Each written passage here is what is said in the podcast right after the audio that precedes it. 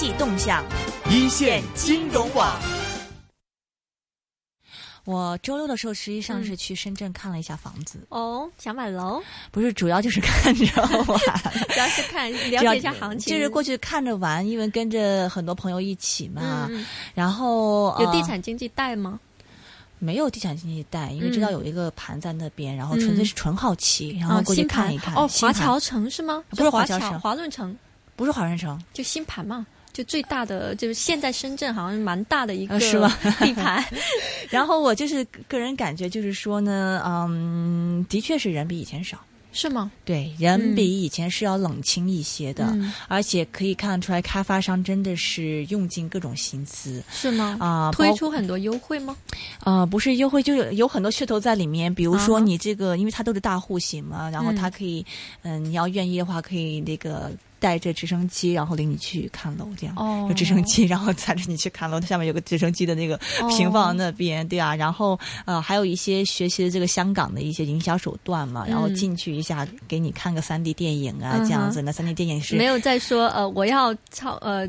存款要超过五百多万才可以看楼的那种。哦，对啊，这次没有哦，这次没有。不过因为这次它的这个起始价也没有那么高，大概是六百万你就可以入场嘛。嗯。对，所以它应该不会。因为我之前看到那个五百万，他那进去看的是要六百多万也是豪宅嘞。也算是豪宅，但之前看因为太豪宅了，可能它要一千万以上，所以要先看有没有五百万的这个存款，才可以让你让你进来这个嗯看楼嘛。不过不管怎么样子，这个内地楼市的确，起码我的直淡了。就我直觉的感觉上是有些淡嘛，嗯，那么而且最近一些数据也是可以显示出来。那么我看到最新的这个中国指数院他们也一些这个数据，包括说是啊这个成交价格，包括说成交量，包括这个土地的出让金啊，然后这些其实都有一些下降的一些情况，所以也就可以解释为什么在上周这个嗯呼和浩特是正式发文取消限购嘛，所以我们今天要。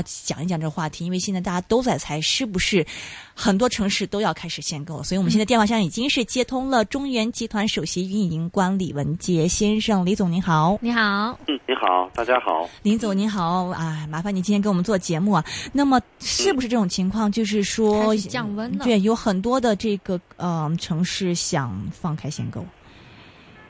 呃，我们先看呢，就是第一个呢，就。呃，从今年的这个数据来看，一到五月份我们监测的这个数据呢，嗯，这个全国的主要的十五个重点城市，我们监测大概新房和二手房的成交的面积呢，呃，比去年的这个面积呢都下跌了，大概有二十到百分之四十，最多的像。杭州包括像厦门，它的下跌的幅度非常的大，大概新房下跌的幅度都超过百分之四十，达到百分之五十。哇！呃，在这个背景之下，其实呃很多城市呢都有呃这个呃这个我们看见新闻报道，就是要放松限购、放宽购房人的这个门槛，都有这个冲动肯定是有的。嗯嗯，但北上广深这些应该是站得住吧？呃，新就是我们看在一手呃市场上来讲呢，这是特别是一线市场，呃，我认为它是不可能放开的。一线市场在内地呢，主要是提到的就是北京、上海、深圳、广州。其实除了一线以外，也包括一些房价上涨的一些比较热点的城市，可能像一些比如南京啊，或者说是我们看过去像有些杭州啊这类城市，就是房价上涨的比较快。所以这类的城市的限购，我认为在很长时间之内不太可能是放开的。嗯嗯，OK，我们先来看，就是呼和浩特是第一个，它正式发文的说我要取消限购嘛。但是我们在想，温州没有取消限购吗？嗯，呃，从现在的市场来看，第一个呢，限购它呃是在一一年呃房价呃。这个受到了这个零九年以来的所谓的这个天量的信贷刺激，快速上涨之后，一一年全国范围内推限购。嗯，呃，但是我们在最近两年的政府的这个政策看，其实限购本身这种行政干预的手段，其实也是政府认为是要阶段性退出的。呃，但是我认为在中国内地的这个市场，由于这个客观上存在这个。呃，人多地少这么一个现状，所以在一线城市，特别是资源比较集中的，所谓资源呢，就是呃这个呃经济的中心。另外一个呢是呃教育文化的医疗的中心，这些资源比较多，吸引了持续的这些购房人群呢，向这些一线城市涌入，所以一线城市的限购是不可能放开的。那么在限购不放开的情况下，可能会呃放开一部分的价格干预，所以我们看见，其实在今年以来，呃这些城市的价格限价的这些措施实际上放松了，但是在有些二三线城市，实际上限购放不放开已经不重要了，因为即便是放开了限购，其实由于受到了调控的影响，对，其实就是水到渠成。嗯嗯嗯，就是现在是有呼和浩特是第一个发文说我要取消限购嘛。那么我看有一些传言，比如说像济南，然后像是这个武汉，然后都说要啊这个就就是要要这个取消呃取消限购令嘛。那么您觉得会哪些城市？未来会这个取消限购呢？就这些是是确现在已经确定要放开限购了吗？呃，我觉得大家关注一方面是限购，因为呃，我们关注的是限购政策是对整个楼市影响的一个行政干预。但是除了限购政策以外，其实我们看见它的公积金、购房落户的政策、嗯，税收的减免、呃，贷款的担保。呃，包括预售的监管、购房落户、房价审查，其实很多政策都放开了。我们我我们我能看到的统计的这个数字是可以看到呢，就是呃，像从三月份我们监测以来，像杭州啊、佛山呀、东莞、无锡、南宁、宁波呀，还有包括像铜陵、郑州、沈阳、扬州、宣城、东莞、海口、淮北、沈阳等这些地方，除了限购政策以外的很多的一些能够增加。购房人数量降低购房门槛的政策都开始放松了。嗯，可不可以详细给我们举个例子呢？比如说他们怎么样从这公公积金啊、税收啊、担保啊、这房贷啊这上面有一些什么样的一个一个放松的政策？我给大家举个例子呢，就是海口在五月三十号宣布购房落后的监管，那么他提到了就是投入开发建设的资金达到项目的百分之二十五以上就可以给办呃预售许可证了。这是它的一个基本的，嗯，那么在过去上来讲，其实对施工进度还是有要求的，比如说你要你要起码要结构封顶，对吧？或者是达到一定的程度。现在等于呢，就是开发商可以提前预售。嗯，第二个上来讲呢，是从六月一号起购买单套建筑面积在一百二十平米以上的，嗯，新建商品房购房合同已经备案的本省的购房人，可以申请什么呢？登记户口人数总数不超过五个人的办理户口。啊，买房子送你五个户口是？对对对对，所以我们看，其实是 各地在除了限购，因为限购在中国内地的政策上来讲，我认为，呃，惯例上来讲，政府不可能去取消一个已经公布了的政策。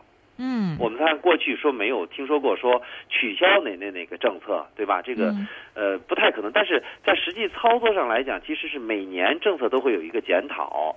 如果说它不严格的去执行，意味着你可以去放松。所以我们理解为，除了限购这个不能政府公开去消除以外，那么这一次调控的一个主要的重点不会出台全国性的调控政策。我们看到所谓双线调控，就是中央不管了，嗯，交给你地方各自去管。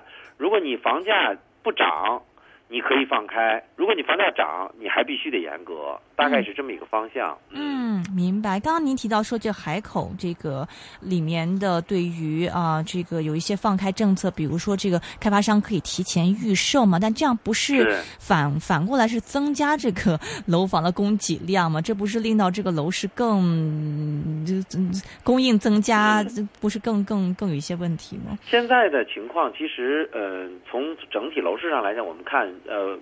目前情况供供大于求，库存不断增加，这是个现实情况。嗯，那么呃，另外过去上来讲，对开发商有严格的监管政策。嗯，那么现在上来讲，其实主要重点不是在呃开发商的这个呃约束方面，其实如何能够放大我们的购买人群。嗯，因为如果过去上来讲一放大的话，放了信贷，所有人都去抢着买房，推动了房价。现在的情况是信贷已经勒死了。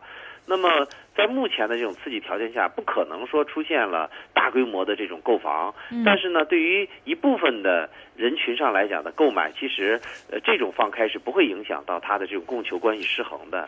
嗯，明白。呃，刚刚您提到说这个信贷方面已经是勒死了，什么意思？信贷方面勒死，其实我们从去年到今年看，影响呃呃内地的楼市的一个主要的核心政策，其实我们就看见，呃整个银行的信贷，嗯，在整体的房地产上来讲的这个规模是在逐渐收缩的，也就内地银行现在不倾向于给买房人贷款，主要是由于第一个呢是呃银行现在的资金成本都比较高，他宁可给一些其他的小微企业呀。信贷、理财呀等等这些放款出去，他也不愿意给买房，因为买房人的信房贷利率是基准利率，呃，首套还要打折，上浮的幅度也是比较少的。嗯，呃，目前内地的资金成本比较高，所以银行更倾向于觉得给高收入的一些信贷产品去贷款，所以房贷是一个相对比较便宜的，是有优惠的，所以银行不愿意贷。第二上来讲呢。从整体的呃市场的额度上来讲是收缩的，我们看见对个人银行的这个住住房贷款，如果在这种收缩的这个背景之下，我们看到其实银行更倾向于给一些大开发商，给一些大项目，所以变成了就好像在这个市场中整体的这个水比原来少了一半，那么买房人每个人能分到的买房的资金的能够信贷支持就少了。嗯嗯，但是这个银行给地产商的这个贷款是有在缩小吗？同样都在缩减，就是房地产商的融资渠道这几年其实一直是在收缩的。嗯，那么融资成本其实房地产商这几年的融资成本也不断增加。呃，一般情况下来讲，在房地产商的这种民间的借贷的成本都是在超过百分之二十，这是基本的，嗯就是每年年化的利率相对相对上来讲比较高。所以房地产商现在为什么愿意降价？是因为他们降价出售回笼资金，比扛着拖长销售周期资金成本算上来更划算。嗯。是，但是降价方面似乎，呃，有一些的地方政府也不太愿意啊。比如我看到说，有武汉方面呢，就武汉市的房管局就表示呢，呃，要严禁开发商恶意降价，那么下浮百分之十五将约谈，下浮百分之二十将停止网签。以前是你上涨，他会找你找你谈话，现在下降也不可以了。嗯。嗯，他主要其实考虑，我们看内地，其实政府从来没有说过说让放价呃打压房价，嗯，就是呃内地的政府的调控的一个基本思路是希望整个的楼市稳定，嗯，所谓稳定就是不要大起大落，因为毋庸置疑过快的上涨或者过快下跌对整个经济呃层面产生的影响是非常的巨大的，嗯，那么所以如果说房价过快下跌，那么造成了土地价格的。下跌，那么由于政府已经在土地的一级市场中，呃，已经投放有大量的贷款资金，那么就会造成这些金融风险就会暴露出来，所以政府倾向于，呃，像过去的思路是要维持楼市的稳定。嗯嗯，所以像这个武汉这种的，嗯，如果你下调房价，蛮的它会被约谈，然后或者是停止网签，这样的情况多吗？你觉得会是一个主流的情况？目前上来讲，我觉得是。呃，公开爆出来的其实应该会存在这种现象，嗯。嗯，但是我个人看呢，其实呃，这个一个是在房价下跌比较快的城市可能会存在这种情况，因为我们看有报道是这样，但是毕竟我本人也没有亲自参与，嗯嗯，呃，也只能说是听说，但是我猜测会有这种现象。那另外一点上来讲，我个人认为，呃，政府会发现越来越难用行政的手段来去。完全是调控这个楼市，更多的是用金融和供求关系来去调控。嗯，呃，政府有形的手在这个市场中所能够干预的力度是会越来越小的。嗯，呃，这个我记得之前有请过一些别的专家，是说内地房地产情况的时候，是说到这库存的问题嘛。那么说，其实相比而言，反而是二线城市的这个库存压力更为严重。是这个情况吗？嗯，我们有一张图表，二十五个城市的呃库存消化的周期对比。嗯，从二零一二年我们监测到二零一四年的五月，呃，实际上来讲，从我们监测的曲线上来讲，现在高库存的城市呢，不是在一线，是二线和三四线。嗯，那么它的这个攀升的比例上来讲呢，其实是呃都差不多的。嗯，呃，就是二线城市的到五月三十号、五月三十一号。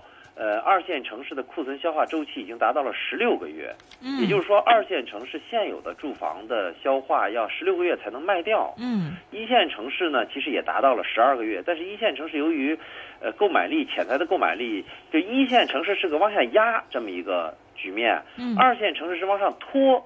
所以呢，这两个的力度是不同的，也就造成了说，呃，两个风险是不同的。嗯，三线什么样的情况呢？三四线？呃，三线城市现在我从曲线上看，差不多跟二线也差不多，应该是在。这个是在十六个月左右的这么一个周期，嗯，呃，十六点五个月左右，大概是这样的。也就是说，二三线城市的库存的压力还是确实是比较大的。嗯，所以基本上这个说要，比如说放开限购啊，这一些啊，取消限购啊，这一些都是会在二三四线城市这一些。应该是在二三四线，就是说会松绑。嗯嗯。呃，我个人看，它虽然会松绑，通过各种的公积金呐，嗯，呃，预售啊，嗯，呃，还有包括一些这种限价、限贷，甚至一些限购政策公开放开啊，但是不会根本扭转上目前楼市整体量价萎缩的这么一个局面。嗯嗯。什么原因呢？就是前面提到了，其实我们过去在一一年也出现了这种量价齐跌的局面，但是政府可能会担心，呃，由于楼市的过快的滑落会影响到整体的这个经济层面，会拖慢经济。呃，但是我们今年看到，其实第一个呢，政府它有意将经济放缓到一个所谓叫中速。嗯。呃，这么持续，也就是说，今年可能会达到七到七点五，就是因为是政府的要调结构、稳增长。嗯，第二上来讲，我们看见，其实从宏观经济数字刚刚公布的二季度，其实已经体现到我们经济已经是触底反弹。嗯，也就在楼市目前的这种相对比较低迷的情况下，经济总体层面受到一定影响，但是没有受到较大的影响。嗯，也就是目前经济层面可以忍受目前楼市的这种呃萎缩的这么一种局面。那在这种局面下，政府不太可能。或者我个人认为，就根本就不可能再像过往呃一二年左右的这种局面一样，再释放出天量的信贷来刺激。原因有几个，第一个呢，再释放信贷刺激房价上涨的。所带来的边际效应是不高的，也就是说，现在房价已经处于一个高位，再通过信贷再去刺激房价上涨的幅度有限，给经济带来的发展有限，但是它的后患却是很很大的。嗯，第二个上来讲呢，对于整个的呃金融形势上来讲，和过去不同是，过去信贷利息较低，但是经过前五年的信贷的释放，呃，由于过多的信贷。没有带来效益，反而造成了市场上的流动性高，但是呢，资金成本也非常的高，就是意味着过去放了很多钱，没有带来收益，那么这些没有带来的这些收益，就造成了钱就扔在那个地方，反而钱的成本上升了，所以几个原因造成了说，我认为政府不太可能再释放信贷。嗯嗯嗯嗯，但是对于买方而言的话，就现在内地市场这些啊买家们是一个什么样的一个态度？就是如果放开了啊限购的话，他们愿意去买房吗？呃，限购政策我们看见，其实在过去基本上在各地已经较好的抑制了。购房人的投资炒作的一个这个呃组成，嗯，那么在一线城市和二线热点城市，基本上都是我们所说的是首次置业和改善型的这种刚需住房在购买，嗯，呃，在三四线城市，其实第一轮的这个呃城呃城市的这种呃改扩建完成之后，面临的第二轮的这个新的需求的购买力的增长。那么这一轮的增长，哦，从我们来看，不是说单纯的有钱人就去买，而是更多的是要看我们的一些呃，简单来说就是城市的人口的增加。如果一个城市的人口不增加，其实是没有什么人买房的。像北京这样的城市是核心城市，每年增加人口是五十万到七十万。嗯。那所以它的房价就会不断的有很多人每年的有有有这么多的人进来，他一定要租房买房，所以它房价和租金都是上涨的。嗯，它不可能盖这么多的房子。嗯，但是有有一些城市，它的人口是在萎缩，比如像唐山，它的人口是在萎缩的，或者没有增长，很缓慢的增长，也就意味着它的购买力是不足的。就在这种背景之下，实际上它的整体的价格的上涨的压力。其实是不大的，在这种情况它放开，其实我们认为更有利于这些城市市场化。所以未来其实我们能看到，在中国内地不存在一个所谓的统一的政策和统一的市场，而是各地差异化的城市、差异化的区域、差异化的调控手段，那么有不同的价格表现。嗯嗯，可以是说像以前那种全民都有啊投资房的这种冲动的这个时代已经过去了吗？我认为过去了，就是所谓房地产的拐点，就是呃一个呢是呃过去政府的这种天量的信贷刺激，是在未来很多年是要慢慢消化所谓软着陆。嗯，那么。如果再释放，那就变成了真的是一个 更大的一个资产价推动资产价格上涨。那未来可能对经济的损害其实大于它的呃短期的效益的。嗯。呃，那么在这种情况之下，就未来的其实不存在说房地产未来去投资化这种中国政府的这种决心是比较大的。嗯。呃，那在这种背景之下，实际上是住房面向改善和刚需人群是未来很长期，我们认为是会回归一个常态，也就买房人。在未来的很多的时候，不会再面对价格暴涨的这个局面。嗯，但对于香港很多投资人而言嘛，因为我们平常也是未必会去内地买房，但是香港会有那个内房股嘛。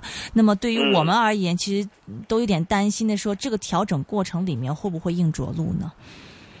嗯，我个人觉得应该不会，因为呃呃，对于整个行业的拐点，房地产开发企业上来讲。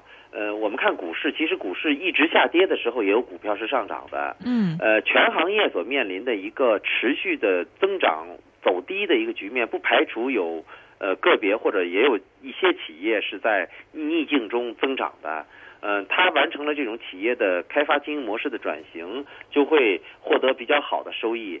所以，对于在香港的内地的房地产股票，我觉得，首先从整个全行业上来讲，未来面面对一个我们从高速增长回归到一个理性低速增长，这是房地产行业。呃呃，这是我们认为回归合理，但是有个别企业其实也存在着较好的这种机会或者可能性，在这些企业中脱颖而出。我觉得这个机会大家都可以去关注的。嗯，但我看到有一些，比如说现在大家很担心，像中国的这个人口老龄化已经是来临了啊，这个人口的拐点就是在这几年就已经出现了。那么包括说前一前就是前几年那一轮的这个地产大发展，实际上这个人均的这个住宅。面积你跟其他的一些国家比也差的也不是很大了，所以大家的担心说，那能现在这个能再往下支撑住房价的会是什么呢？就是房价会不会出现一个比如说很大幅度的一个调整呢？呃，我们认为其实太。远的这种预测呢，其实可能意义也不是很大。但是我们看见未来的十到十五年的增长期是有的，但是这种增长期已经不是过去十年的这种高速增长，而是变为一种中速增长。嗯，那么真正的遇到了一些呃这种增长的拐点，也就整个的市场的这种呃开发模式和经营模式从增量转为盘活存量，也就是说从开发商从呃。不停的开盖新房转为资产经营和管理，我觉得真的可能是要十五年到可能更长的时间，因为有几个因素。第一个，中国人买房还是一个消费习惯，嗯，确实是。如果从呃户均有的住房呢，还有老龄化来看，目前其实住房并不缺，嗯，但是从我们日常上来看，其实住房，我觉得这是一个相对比较呃稳的一个投资的或者保值的保值的一个。